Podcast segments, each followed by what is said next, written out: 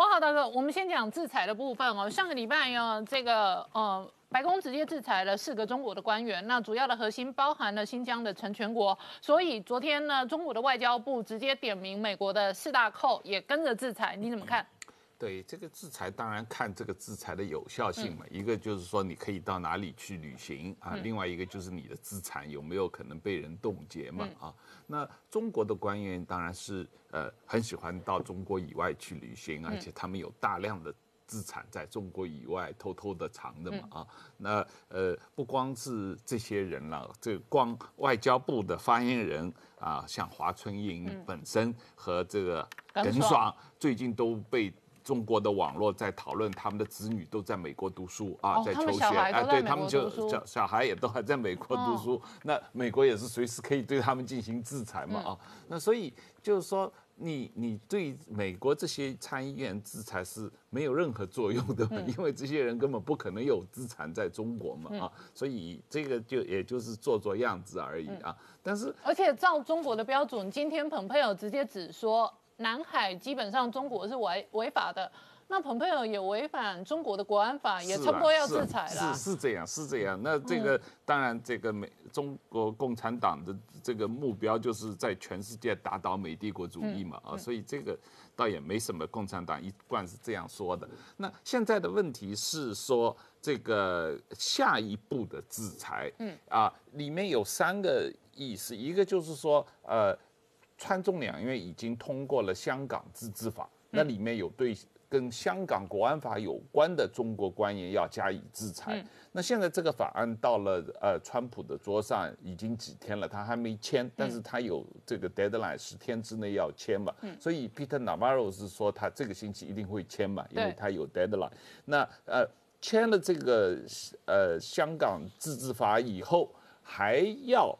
呃，川普还要颁布一个行政命令，把这个跟香港有关的啊，美国对中国的措施加以这个明确的公布。OK，因为他五月二十八号是做了一个原则的讲话，就是要取消呃美国在关税地位，在这个美国香港关系法给香港的优惠关税地位。对，那么这个各个。部门都要提出怎么具体执行这件事情。那前两天商务部有提出对这个香港出口的限制嘛，高科技产品的出口限制。那还有一些，特别是对于香港的呃引渡条约啊各个方面的东西。所以我想，这个川普应该这个星期会对这方面有比较明确的这个公布的哎表态行政命令。那呃，抖音和这个。呃，微信的问题，嗯，呃，Peter Navarro 说他们也已经在对本周也要出手，密切的这个研究了。本周川普应该做一些宣示啊，这个我们稍微等一下看，因为我我觉得取消抖音是很大可能，因为川普对抖音非常恼火，而且抖音的年龄层偏低，是。然后上次呃耍他的抖音主要是穿黑，对。那我的意思是说，他制裁穿黑的社交团体，他应该也觉得无所谓。是啊，是啊，抖音应该是没没有没有问题的。这个呃，说老实话，这个微信他要制裁也没有问题，因为我我觉得就是说，美国很有理由啊，因为美国所有这些呃，脸书啊、Google 啊什么都不能在中国用。嗯，那你中国的软件我也不让你在美国用，就是一个对等嘛。好，我们稍后回来。好，老王。上个礼拜呢，白宫直接签了制裁令，那追杀了呃中国四个官员。现在呢，中国外交部直接制裁美国四大寇，其中三个是共和党的国会议员。对我我我我建议中国应该可以直接制裁川普啊，对，因为这个很多也都是跟着川普一起出气了。那他主要这一次的制裁啊，是锁定你有注意这个新疆人权的部分啊，像前面两位卢比欧跟这克鲁兹就是参议员嘛，他们长期对新疆的维吾尔族啊去做干预嘛，所以他们就禁止他。那我要直接特别提是布朗。贝克这个人哦，他也是台湾连线的成员哦，在参议院台湾连线成员，所以这有一点哎，也是警告你哈，对不对？那如果你在参与这个台湾事务，未来哪些参议员的话，我可能也要制裁你哦。那他其实这个动作就是很大的回应，就是说美国制裁四个新疆的高官嘛哈。那这四个新疆高官本来当就是在新疆里面做虎作为，他冻主要的制裁项目就冻结他的资产嘛哈，啊冻结他。禁止它可以跟美跟美国的厂商做交易啊等等。所以我觉得中国反制，其实也可以看到最近中国的每一波动作，不管在经济还是金融战哦，只要你美国做什么事哈，我就在反击你嘛哈。其实我觉得中国算硬起来了。那接下来我们就看川普接下来要做出什么样的回应了哈。我就想。觉川普大概也想不到。可是我打个岔哦，美国对于中国官员的制裁，主要原因是美国有美元的结算制的制度，然后中国官员或者官员的家属或者女朋友啊，小三小王，他们可能有很多海外的资金跟账户。可是卢比欧这一类可能不容易在中国开账户，然后发大财啊。对，影影响。所以你冻结卢比欧在中国的资产，卢比欧搞不好吐你槽，我根本没账户啊。我们再看白宫这边因为现在白宫问题蛮分歧的啦。像这个白宫啊，这个顾问他就告诉大家说，川普其实对中国很不满哦，但是怎样？贸易协议还没中断。事实上，我们知道过去谈过很多次哦，在白宫里面有一派哦会认为这个贸易协定要让它继续下去，然后有一派就每天在酸这个贸易协定哦，这个根本做的不完整啊。所以白白宫里面也在打架。那因为我们的关姐聊到哈，它主要就是大市场华尔街涨那么多了哈，有一派就要撑住这个股市，想办法不要让它跌下去。可是有一派就不见得这样想哦。那我们来看一下中国企业的部分哦，我们知道在几年前，二零一三年哦，中国企业跟美国签订一份协议，就是说。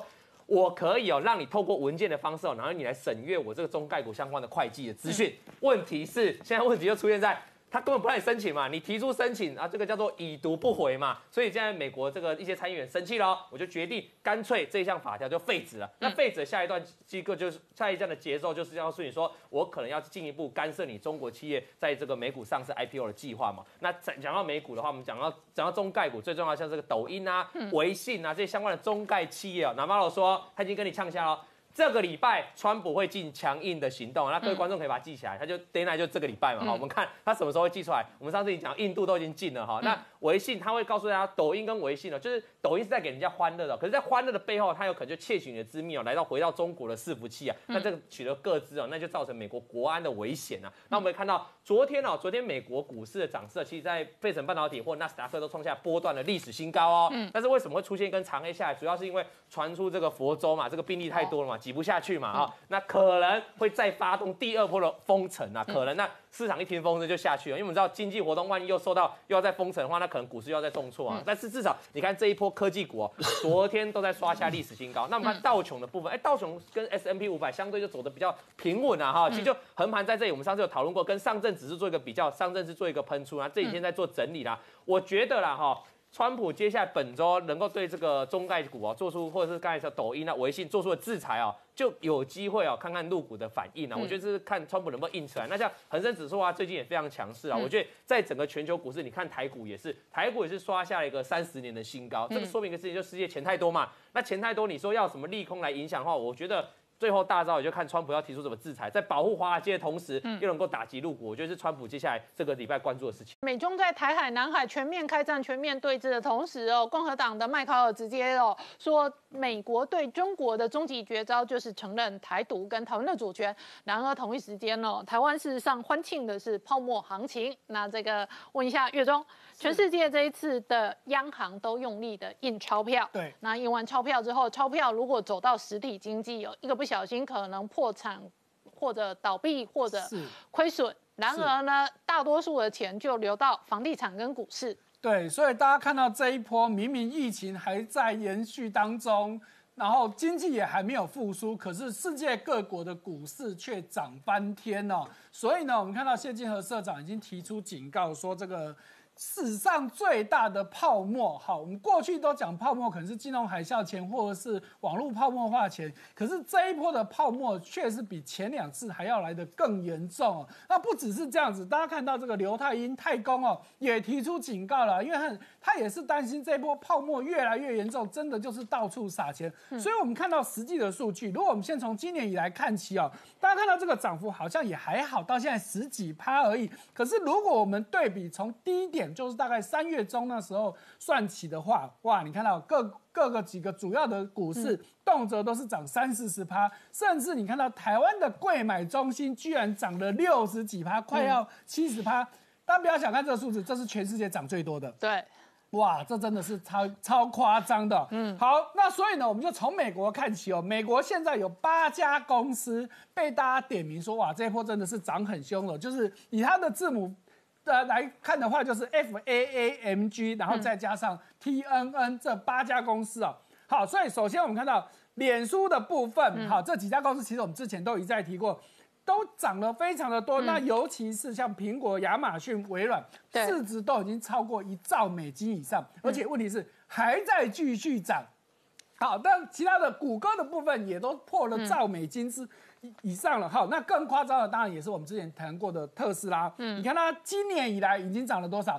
两百六十几趴，快要两百七十八，所以特斯拉的市值早就超越 Toyota。好，这我们大家都知道。好，那 NVIDIA 回答，哎，它的市值也超过 Intel 了。哦，对，然后网飞的市值超过迪士尼了。哦，这让他讲说，哎，这些新崛起的公司居然能够赢过那么多老牌的公司。嗯，那尤其现在大家都在讨论说，马马斯克就是 Tesla 的老板，马斯克居然他的。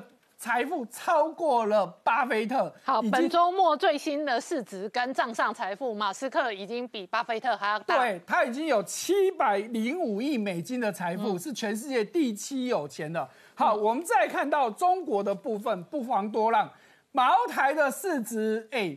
不止超过可口可乐，比我们的台积电都还值钱。好，哇，这真的是不知道该说什么。好，那其他的就是腾讯、阿里巴巴、美团点评，你看也都是不只是破兆了。你看阿里巴巴已经破五兆人民币，腾讯也是五兆人民币。那其中要特别注意到的是，我们刚讲阿里巴巴现在涨这么多，结果马云开始在卖阿里巴巴的股票哦。光从去年阿里巴巴回香港，十一月回香港重新挂牌之后。马云到目前为止已经卖了四百三十亿人民币的股票，不止马云卖，蔡崇信也卖了一百二十亿。哦，两个人都卖了，两个大咖都卖了哦，不止这样子，马化腾也卖了腾讯的股票，卖了六十几亿。哦，然后美团点评的创办人王慧文也卖了他自己公司的股票，卖了四亿多。哦，哎，这个意义是非常的大老板大股东卖股票，那韭菜用力买。对，你要想刚刚那些公司都大涨特涨嘛？你看连美团都可以破兆人民币的市值，那你就知道这个问题有多大。事实上，美国的疫情哦，跟疫苗的发展有这一个息息相关，而且高度正相关了。那同一时间，老王昨天因为传出来莫德纳的疫苗，呃，这个有指望，因为它进入第三阶段人体实验，而且找了好几万个这一个呃重要的一起实验，所以有机会成功。那所以昨天莫德纳股价大涨，那当然美股的表现也相对的强势。所以美国的政治经济的变化跟疫情疫苗的发展哦，基本上是高度相关。对，基本上上礼拜这。这个我们看到美股有一度重挫到穷了，那是是因为传出来说啊，加州可能又封城了。那昨天大涨原因当然传出来，摩登纳就他去试验的这些人呢，身上普遍都有抗体，而且他告诉大家。七月二十七号哈，他就在九十个全美九十个地方招募三万名勇者，哦，勇者就进来打疫苗了哈。所以那接下来我觉得重点说七月底嘛，那接下来预计在八月甚至最晚到九月可能就会看疫苗入市哦。那疫苗啊，绝对是川普未来要重要推动的一个项目。为什么？因为你可以看到疫苗到底成不成功，对股市还有疫情对股市的关联是非常正向的，非常正面的联动。所以如果疫苗推出来，代表疫情有解嘛，那美股一定大涨嘛。然后川普就会嘴说，你看道琼又涨，纳斯达克又涨。这一定会这样讲嘛？那它是它的正绩嘛？哈，那一看，你看道琼成分股昨天会大涨，原因就是因为很多航空股也跟着大涨起来，代表反正对，昨天很多航空股是大涨，因为疫情本身有疫苗有救，代表观光航空什么都会起来嘛，所以这是联动的。所以我认为大家疫这个疫苗股啊，这个绝对是川普的核心呐。哈，那我们看到纳斯达克呢，昨天也是强劲的反弹了。那纳斯达克前两天有一根长黑，大家发现吗？那一根长黑也就是因为传出来有可能又封城，不过这两天大涨又很好笑，说哦病例好像要下降了，所以你会发现其实现在股市啊，在美国股市的部分就是跟着疫情上来。上去啊，那上证股指数就不一样啊。上证指数今天哦，尤其是 A 五十的部分杀了一根长黑，是五个 percent 啊。不过我觉得这个涨多跌下来是合理啊。不过有趣的画面是哦，这个我们之前上礼拜就说陆股在大涨，A 股在大涨，可是道琼在跌。这礼拜呢，哎，那个道琼开始涨了哦，那陆股在跌啊，这两个在互相角力啊，我觉得是金融战蛮好玩的啦哈。那港股部分也是稍微做一个回调了，基本上都是涨多了回调。那看到台北股市的部分，今天台积电哦召开法说会啊，基本上。Q 三基本上这个第三季的这个获利啊，第二季抱歉第二季的获利啊都超乎预期了哈。反正台积电展望本来就非常好。那这个你说这些华为的问题啊，虽然也没有直接看得出来，可是你从它获利、看它营收跟预估来看的话，其实也没有受到太大影响啊。这跟我们一般在看台积电一样啊，它也是我们的护国神山啊。所以高台这个台股的部分就维持在高档这震荡啊，所以是非常强劲哈。那我们来看一下香港的部分哦，这个中国学者啊，这个名字叫江山哦，他金融专家，他说。现在为什么美国还没有大动作，就对香港做制裁？那是因为。在等这个美国资金撤出啦，这个就好像关姐已经有说过嘛，如果两个大哥要打架，这个没事的，对，先撤，先撤，你先跑一跑，跑完我再对制裁，才不会伤到自己人呐。因为如果这个真的下去的话，会伤到自己人。比如说现在外商撤撤撤港了，开有人开出第一枪哦，德意志银行就说，我本来香港在亚洲的驻地，对，我要改造哪里？改到新加坡去了啊，这其实蛮不意外，未来。还会有更多企业的总部哦，啊，或者是这个企业的办公室哦、办事处哦，会从香港移开呢。那当然首选当然是我们说是新加坡嘛，新加坡就是首选，就去新加坡。是，那我们看到中香港的地位多重要，帮大家复习一下。不管是美国经过香港的货品，还是中国经过香港的货品呢，货品呢都非常多的比例啦。所以说这个地方哦，我刚才讲了是要七商选，就是美国如果是要制裁，会先打到自己，所以要先说你要撤侨了，要但是说要撤的赶快撤，或者是你要绕道的赶快想好绕道了哈。我们看再看下一张啊，这个就是。地区的总部还有这个办事处的总额，其实到二零一九年是创下了这几年的高峰。但我认为，因为这现在是二零二零开开始嘛，我认为这个最近哦会开始产生很大的变化，就总部开始会撤了，啦哈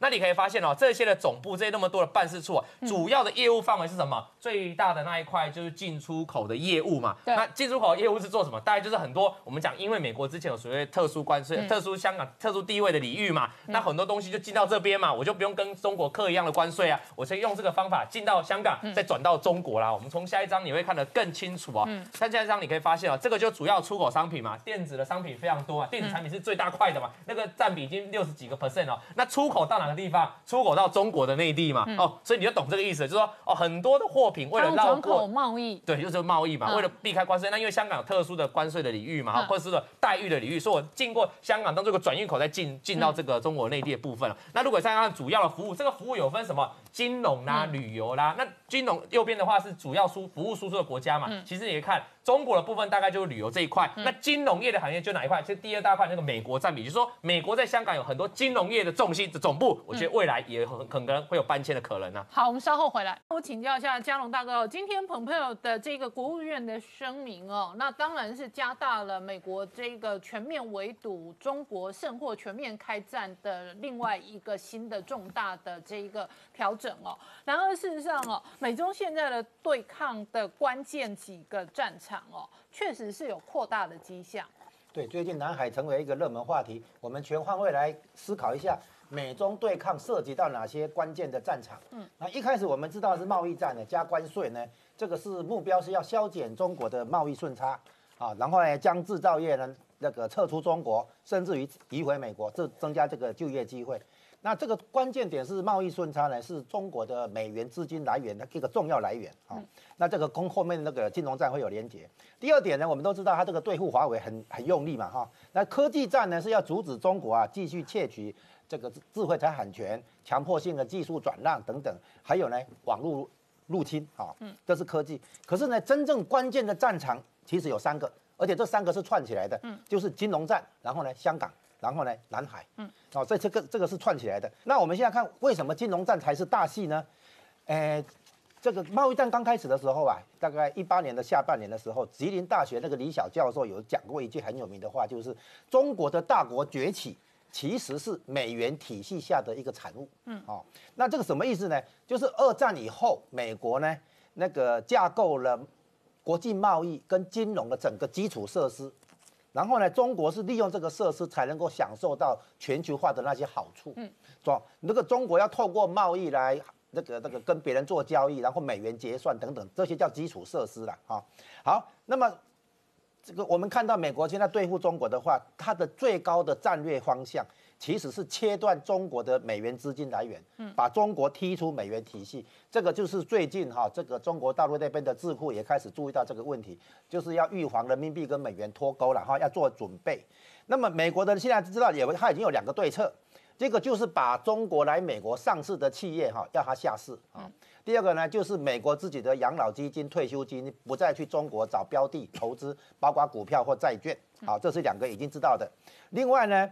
有两个所谓的金融核选项，就是金融核子弹哈。嗯。第一个呢，就是取消港币跟美元的联系汇率，这个非常严重的哈。嗯。再来一个就是更严重哈，把中国银行、中国的银行哈使使用这个 SWIFT 系统来使就是为客户做美元结算交易，这个东西的话，把中国踢出这个美元结算系统的话，那这个完全等同于宣战的了，好，这个很严重的，好，好，现在问题是这样，打个岔哦，选择这两个选项哦，中国经济跟金融哦，会带来另外一个类似核弹级的伤害。是啊，可是中国经济现在是地球上的第二大经济体，一旦中国受伤，全球最后也会有调整跟修正，也会伤。所以美国的做法里面是把这个核选项的那个，他最后还是会做，嗯，但是他在争取时间，嗯，然后让美国企业、美国金融机构哈有足够的时间去做或者他。大选过后才做，他现在要投票，他不敢动。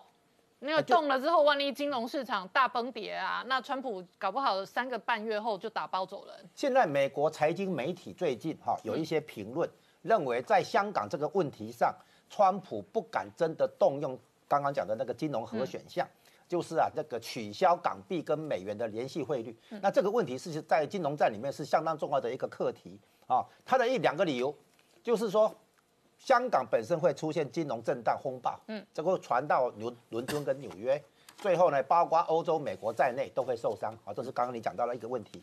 第二个问题呢，就是真的有这个金融供给来的话，嗯，那么香港自己有四千四百亿的美元的外汇储备，跟中国大陆有三点一兆的这个美元的外汇储备，足以抵抗这个金投机的供给，哈，金融供给这样子。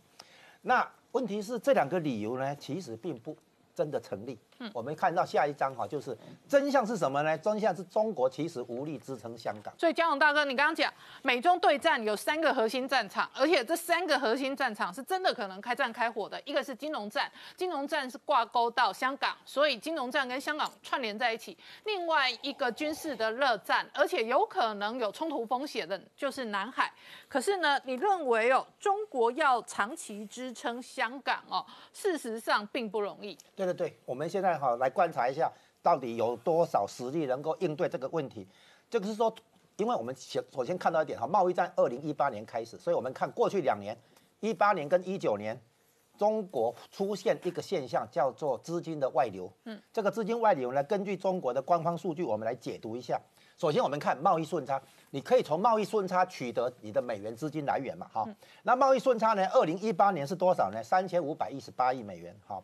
二零一九年呢是四千两百一十五亿美元，合起来呢，这两年赚到的贸易顺差是七千七百三十三亿美元。好，这个地方就是中央银行的账面上会有这个进账，哈。那下来呢，对外举债，一七年的年底，啊，那个外债的话是。一兆七千一百零六亿美元，然后一九年年底的时候，两年后啊，它的那个外债变成两兆五百七十三亿美元。那么这两年当中增加的外债呢，是三千四百六十七亿美元。就是说我向外举债，我借了钱进来，我的账面上应该有这个钱啊，这个现金。所以我们把以上两项加起来，就是贸易顺差跟外债的增加合起来的话，那么是变成是一万一千两百亿美元。嗯啊，这个是说理理论上你中央银行应该有这个账出来。嗯。然后呢，这个我们看那个两千呃一七年的外汇储储备哈，到一哎到一九年的外汇储备，你会发现它有一个三哎三万一千零七十九亿美元，然后再演变到后来，哎这个。去年年底的那个外汇储备，哈，三万一千零七十九亿美元，反而减少三百二十然后呢。外债是两千零，哎，两万零五百七十三亿美元。嗯。这个两个一扣起来的话，还要靠考虑到外来投资可以撤走的是五千四百亿美元。嗯。然后你两个月的进口需求的外汇是三千六百亿美元。嗯。你把它全部扣起来以后，你发现叫什么呢？就是我们在探讨它可动用的真正可动用的外汇储备资金，就是一千五百零六亿美元。嗯，你用一千五百零六亿美元要去香港防守这个外汇的那个汇率的这个保卫战，不可能嘛。嗯，这个资金根本不够，所以表面上它的外汇储备三哎三兆多嘛哈，但是这个三兆多里面有两兆是借来的，而且这借来的钱要还啊，然后再加上他必须考虑到那个外来投资会撤走的，还有他自己进口需求要准备好的钱。所以它真正可动用的资金才一千五百亿，怎么去防守香港呢？啊，是这样。好，那么香港有资金外流的话是这样哈。假定现在有两，假定我们考虑哈，你二十万个香港人想要离开，然后他们拿港币去结那个结汇，好，比如说换走美元，然后呢，这样可能会引来另外的二十万香港人说，糟糕，将来可能外汇储备会不够，嗯，他有信心的这个动摇，他可能他也结汇，嗯，这样一来的话，外资可能也会动摇，说我也要结汇，这么一来的话，香港的外汇储备会不足以应付这个换汇的需求，这个时候联系汇率哈就会香港贬到七点八五啊，那个一美元换七点八五，最后撑不下去的话，联系汇率就会自自己崩溃，因为外汇储备被攻击。嗯，好，所以呢，如果到时候中国大陆不足以调动足够的外汇来撑，以外汇储备来撑香港的话，这个联系汇率就会破掉。嗯，联系汇率破掉以后，再如我们现在考虑到香哎南海哈，南海的问题表面上是主权。哦，是国际法，就是那个海牙的那个国际法庭已经这个对中共的南海的那些主张说它是非法了哈，不合法。然后呢，可是它背后是什么？第一个，它背后是中国跟日本在争夺海上运输线的这个控制权。因为从印度洋到马六甲海峡到南海到台湾海峡，往东北方向去是韩国、日本，往东往北方去的话是华东、华北。所以这个南海这个。地缘政治要冲是对中国重要，对日本也重要的哈。然后第二点是呢，是中国跟美国在争夺西太平洋的这个控制权，包括第一岛链、第二岛链等等。好，所以一旦呢爆发军事冲突的话，比如说美国可能宣称，哎，提出最后通牒，限你三天内把那个军事化的岛礁设备移除，不然的话就直接炸掉。如果是有这种军事冲突行动的话，那么。金融市场肯定会有感受，嗯，那就是说资金会外流，尤其是香港，还有包括世界各地的这个资金都会有避险的需求，嗯，这个避险需求可能首选就是涌入美元资产，啊，那么所以呢，香港版的国安法哈，表面上是中共用来对付香港，但是据说也是将来对付台湾的一个蓝图，嗯，那南海的这个争夺呢，也会影响到台湾，哦，不管是地缘政治还是这个。主权的那个议题上，所以我们台湾都必须严阵以待。美国对中国的围堵跟步步进逼、全面开战的同时呢，李克强昨天回应了这一个中国经济的处境哦，他说要准备打硬仗。然而最近几天媒体追踪哦，事实上呢，几个中国台面上的大富豪，包含了马云、马化腾，包含了台湾背景出身阿里巴巴个人大股东蔡崇信。都在高档卖股票，而且感觉上是大咖在割韭菜。呃，没有错，尤其大家特别看到说，哎，之前媒体都一面倒说，哇，入股又要开始出现牛市了，结果就在这两天连续入股都出现的大跌哦。那很大原因应该就是这些大老板们在卖股票，所以我们帮大家整理的。呃，最近我查到一些资料哈，就我们就看到阿里巴巴哦，嗯。马云啊，这个我们在上次节目也提过，马云个人就已经卖了四百三十亿人民币的股票，哇，连二点三亿股哦，而且他的持股是他自从他当了这个马，开做创办了以来。第一次持股降到五趴以下，嗯，哎，五趴有个特别的意义哦，因为我们一般在公司法里面五趴以上叫大股东，你低于五趴的话，表示你就是从此就会消失，不会有特别有你的名字出现，所以五趴有特别的意义在啊。那当初大家如果对阿里巴巴熟悉的话，当初阿里巴巴能够成功，说马云可以成功，蔡崇信是帮了很大的忙哦，所以他一直也是在阿里巴巴有很重要的地位。结果他这一次也卖了。一百二十亿人民币的股票，大概是六千四百万股，这是都是非常惊人的数字哦。好，那不止这样子哦，我们再看到腾讯的部分也是一样，马化腾卖股票，诶，他目前的总裁刘志平也在卖股票，而且今年以来连续卖了好几次，哇，这个套现的金额也是动辄是几十亿港币哦，所以。这连续这两个大大公司的这些大咖都在卖股票，不禁让人家觉得说，哎，真的是有人在割韭菜，割韭菜了，割好割满。因为在台湾也是这样，大老板、大股东如果一路卖高档卖的话，你都要小心哦。那个接手的可能都是小散户，是，而且将来可能都要住套房。是，好，那我们再帮大家看哦。你以为就只有这几家没有？好，我们再请大家看，再往下看，拼多多，好，拼多多这个更厉害，它的创办人黄峥。就在七月一号宣布，他把 CEO 的职位辞掉，同时把他的十点一一趴的股票捐出来，成立一个基金会。这十点一一趴价值多少钱呢？一百四十三亿美金，所以是一千亿的人民币哦。哦，哎。成立基金会，表面叫慈善基金会，那大家问题也知道，基金会都在搞什么东西？还有那个基金会背后是谁？那再来，美团点评的创办人，哎，你看我们讲都是创办人，连续四家公司都是创办人，就在最近股票最高点卖股票。好，好，那再往下看到网易，哎，我查一下，哎，丁磊倒是没有卖股票，可是。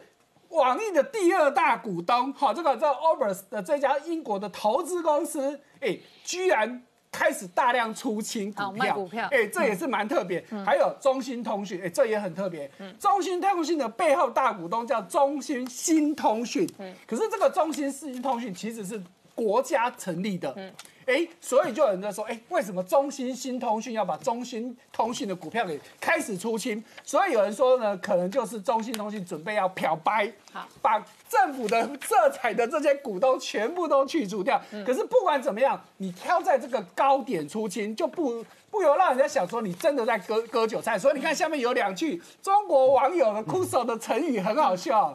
对酒当歌，就告诉你说，韭菜在你面前，你不割对不起自己啊。好，咎由自取，就是这些韭菜，就看有本事的话，你就去割吧。哇，所以类似这种这个中国的网友酷手的东西很多哈，我们就举两个给大家参考。好，再来哦，不只是中国在做的事情，哎，日本的软银准备要把安谋给卖掉，啊，他在二零一六年买下来的时候是三百二十亿，他现美金现在用四百一十亿美金卖掉。好，这让我比较担心的是，他现在说要卖，那谁要买？嗯。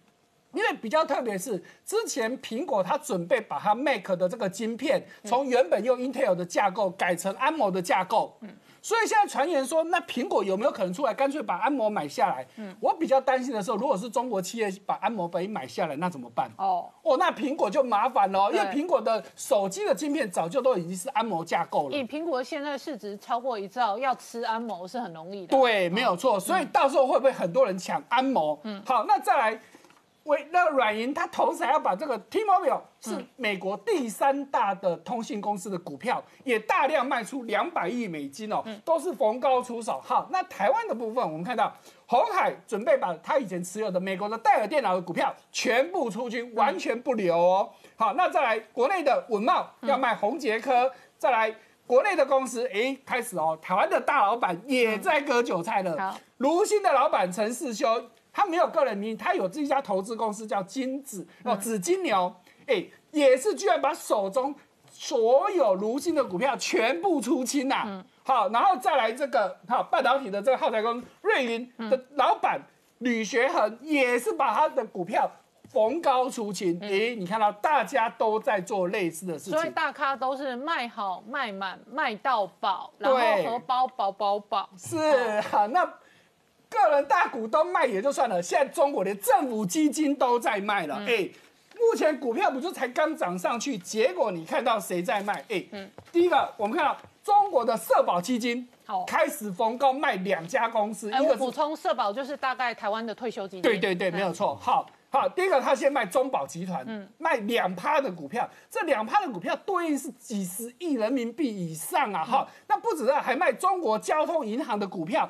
也是一卖又是好几亿人民币。哇，那除此之外，你看到这个我们之前也讲过的，中国现在很重要的这个国家集成气体就是投资基金，也就是他专门用这个基金在。在帮中国的半导体扶植半导体的，最近也在卖，而且连卖三家很重要的中国的，也是刚崛起的一些科技公司。哇，那不止这样子哦，连外资，好，你看到这个北向资金指的是从香港到中国去买的外资，就在昨天创下单日的最大卖超，卖了一百七十几亿港币。啊、所以我们看到北大的学者呢，他们在就在最近做了一个研究，告诉你说，百分之七十的散户都要赔钱呐、而且中国股市里面非常夸张，当然它的数据是来自于这个腾讯的这个看盘软体啊，不是不见得一定准。居然告诉你说，A 股里面居然有九十几趴的人都是散户，那其中居然还有非常高的比例都是所得月薪五千人民币以下的超小散户、工农阶级。哇，这就是小韭菜。对，好，那我们再看到中国很多企业上市之后呢，这摆明就是要骗你的，所以中国有一个顺口溜叫“一年好，两年差，三年 ST”，什么意思 ST？说说。ST 好，直接的名称叫做特别处置，讲白一点就是我们台湾的管理股票或是全额交割股，也就是变你这家公壁纸的司意思啊哎，就是准备要下市了，好，很糟糕。所以，而且你看，居然都是银行股，哎，连续几家银行股哦，哦你看上市一两个月，股票就连续大跌，这背后都有很大很大的问题。好，我们稍后再回来。